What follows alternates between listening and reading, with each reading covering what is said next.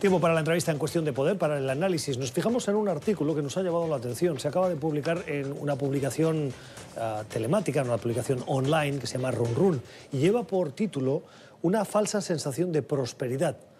Hace referencia a Venezuela. Venezuela es el país que hoy tiene la crisis económica más relevante que se conoce en décadas en América Latina. Más incluso que la crisis argentina, si los que tenemos un poco de edad nos acordamos de los famosos eh, cacerolazos y eh, las crisis del sector bancario. Bueno, pues la de Venezuela hoy es mucho más profunda por diversas razones. Tal vez la gran diferencia con otras es que no vemos a tanta gente protestando en las calles, pero esa eh, crisis económica que se mantiene, con los indicadores económicos que así lo avalan, nos llega en el medio de esa crisis este artículo con esa falsa sensación de prosperidad. Prosperidad, nos hemos preguntado. El artículo viene firmado por un economista que vive en Washington, aquí en la capital estadounidense. Su nombre es Alejandro Grisanti y le hemos invitado para entender si realmente es prosperidad lo que hay, por qué es falsa o así lo denomina él. Alejandro, ¿cómo estás? Buenas noches. Muchas gracias, Gustavo, por la invitación. Eh, tú argumentas que hay algunos venezolanos hoy, particularmente en Caracas, pero también en otras partes del país, que tienen una sensación de que las cosas empiezan a ir un poquito mejor. ¿Es cierto? Mira, efectivamente es la sensación que ellos tienen. Tienes ahorita eh, que ha proliferado en Caracas y en otras partes de la ciudad, este, y en otras partes y en otras ciudades del país, unos bodegones que prácticamente puedes encontrar de todo. Puedes encontrar Nutella, puedes comprar incluso artículos de alto lujo. Y esa sensación de tener un pequeño boom de consumo que se debe a la dolarización informal de la economía, que se debe quizás al acceso de una pequeñísima parte de la población a la moneda dura, al dólar, te crea esta sensación de que ahorita Venezuela está bien, de que Venezuela, como decimos en Venezuela, está chévere, pero cuando ves las cifras lo que tienes todavía latente es esta profunda crisis que en el 2019 se vuelve a profundizar y que al final las cifras lo que nos indican es que los venezolanos en promedio en el 2019 consumieron menos medicina y menos alimento que en el 2018. ¿Quiénes son estos que se benefician del acceso a estos productos que, según argumentas, no afectan, no llegan a toda la población? Mira, efectivamente la clase media alta son uno de los principales beneficiados, tuvieron capacidad de ahorro en dólares en el pasado. Este, vivir en Venezuela por la parte de servicios, etcétera, este, puede resultar relativamente económico y están consumiendo parte de esos ahorros externos que tenían eh, en estos bodegones.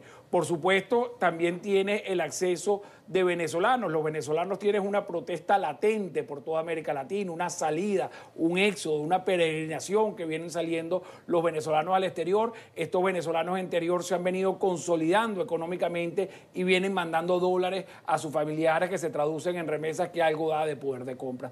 Y por último, las actividades ilegales, narcotráfico, extracción ilegal de oro, corrupción que ahorita con el tema de las sanciones los corruptos no pueden ir por el mundo a gastar esos dólares mal habidos que han tenido durante 20 años de mal gobierno y por consiguiente tienen ese poder de compra interno, esa capacidad de poder ir a un bodegón, incluso han abierto tiendas boutique de grandes marcas donde por no poder consumirlos en París o en Madrid lo tienen que hacer hoy en Caracas.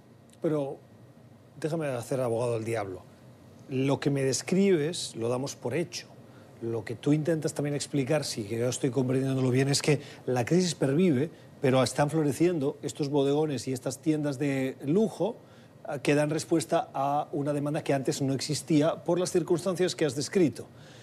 ¿Es esto mejor de lo que había antes, entiendo yo? Que antes no había ni bodegones, ni tiendas de lujo, ni eh, movilidad de, eh, de esa economía que hoy empieza a haber, aunque sea un repunte, aunque sea pequeña, pero es mejor esto que lo que había antes. Bueno, para este grupito de personas sí. Para este pequeño grupo que tiene ahorro en dólares y capacidad de gasto en dólares, posiblemente sea mejor. Pero cuando tú, por ejemplo, preguntas, y, tengo dos cifras duras, a la red más grande y más importante de farmacias del país, y la respuesta es que esas farmacias han vendido en el 2019 un 33% de menos artículos. No lo quiero medir en dólares, no, por supuesto en bolívares es imposible. Han vendido 33% menos medicinas y artículos de cuidado personal que lo que vendieron en el 2018. La principal red de automercados que también me pudo este, facilitar la data y que por motivos de seguridad no puedo decir cuáles son este, ninguna de las dos, me reporta que han tenido una caída mayor al 46% en el número de unidades que vienen vendiendo, esto es lo que te representa, es que la realidad de los venezolanos, la realidad de ese venezolano de a pie es muy distinta y que no tiene ninguna capacidad de ir a estas tiendas boutique a poder comprar. Nosotros cada vez, Gustavo, nos estamos pareciendo más a Cuba, a estas tiendas de turistas que ahorita en Venezuela no la llaman tiendas de turistas, sino bodegones, cuando la inmensa parte del país no tiene acceso, no tiene ese poder de compra para poder ir a estas tiendas de turistas en Cuba, que por supuesto se vendían también, incluso en Cuba, se venden en dólares y que solo benefician a un porcentaje muy pequeño de la población. El florecimiento de este tipo de establecimientos que tú describes, dirigidos a un público muy determinado, eh, en Venezuela con ese poder adquisitivo mm, en, ahorro en dólares, también crean puestos de trabajo que pueden no formar parte, eh, las personas que los ocupan, esa clase alta y por lo tanto queramos o no, la economía se repartiría o se iría regando por, por, la creación de nuevos puestos de trabajo. Esto ¿Podría verse así si lo intentamos ver en positivo o es tan marginal que es irrelevante? No, mira, yo creo que tienes un punto que es totalmente válido. El sector comercio en general está mejor. Esta cadena de farmacias que comenté posiblemente tiene mayores beneficios porque a pesar que vende mucho menores unidades, está tomando mejor margen de las pocas unidades que vende. Lo mismo eh, eh, esta cadena de automercado, posiblemente también está teniendo mejores beneficios y en general producto de la dolarización, producto del que el gobierno se está haciendo la vista gorda de los controles, tanto de precio como, como de cambio que existían en Venezuela, tienes ese sector comercio que florece y que de alguna manera viene creciendo. Ahora, el sector comercio o el sector servicios dentro de Venezuela no llega a ser ni el 20, el 25% del total de la economía y tú a costa de este florecimiento estás estrangulando a todo el sector industrial, a la producción petrolera, donde prácticamente, este, donde prácticamente no, donde las cifras demuestran que la producción petrolera ha caído 500 mil barriles de petróleo por día 2019 en comparación al 2018. Entonces tienes todo el resto de la economía que se viene desvaneciendo con un sector comercio que quizás está relativamente mejor que el 18. Tú mencionas que el gobierno ha relajado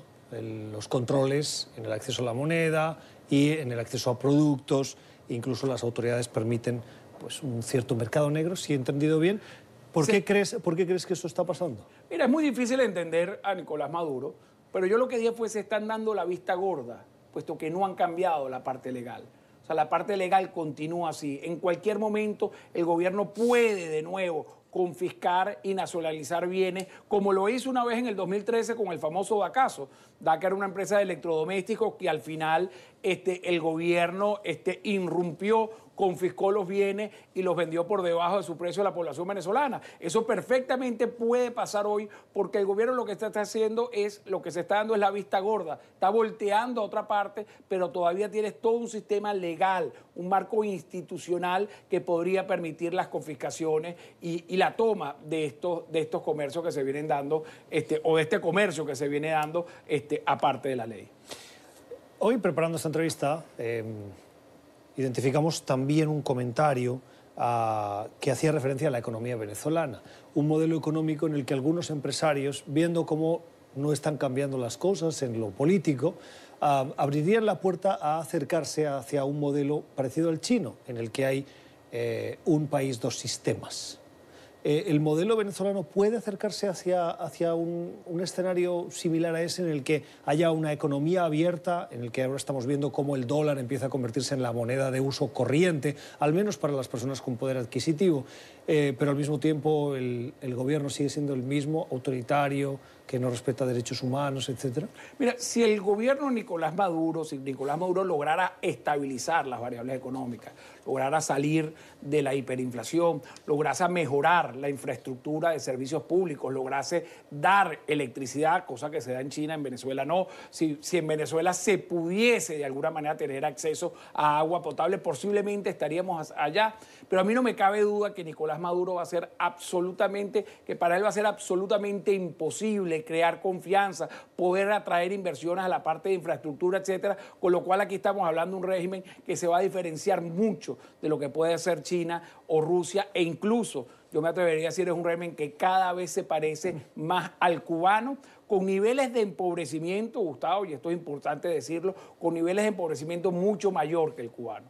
En el 2019, Venezuela en términos por habitante pasó a ser más pobre que Nicaragua en todo el hemisferio por habitante, el país más pobre es Haití, y si nosotros seguimos con esta, con esta ruta, nosotros nos vamos a parecer mucho más Haití que a China este, en el cabo de unos 18 meses. El sector empresarial y la oposición en Venezuela están por la labor. Quiero decir, Nicolás Maduro hoy sigue controlando el país. Si a Nicolás Maduro se le dan las herramientas, déjame continuar el argumento antes de que me saltes a la yugular, se le dan las herramientas para darle la vuelta a todos estos indicadores, ofrecer eh, una cierta seguridad, ofrecer electricidad, ofrecer servicios básicos, como el modelo chino, que no lo defiendo, estoy especulando. Ah, la, la pregunta que me hago es si eh, los diversos sectores que podrían contribuir y arremar el hombro para que eso pasara estarían por la labor o cuanto peor mejor para conseguir sacarlo del gobierno. Mira, yo creo que al final los empresarios no se deben meter en política. ¿Quién? Los- empresarios.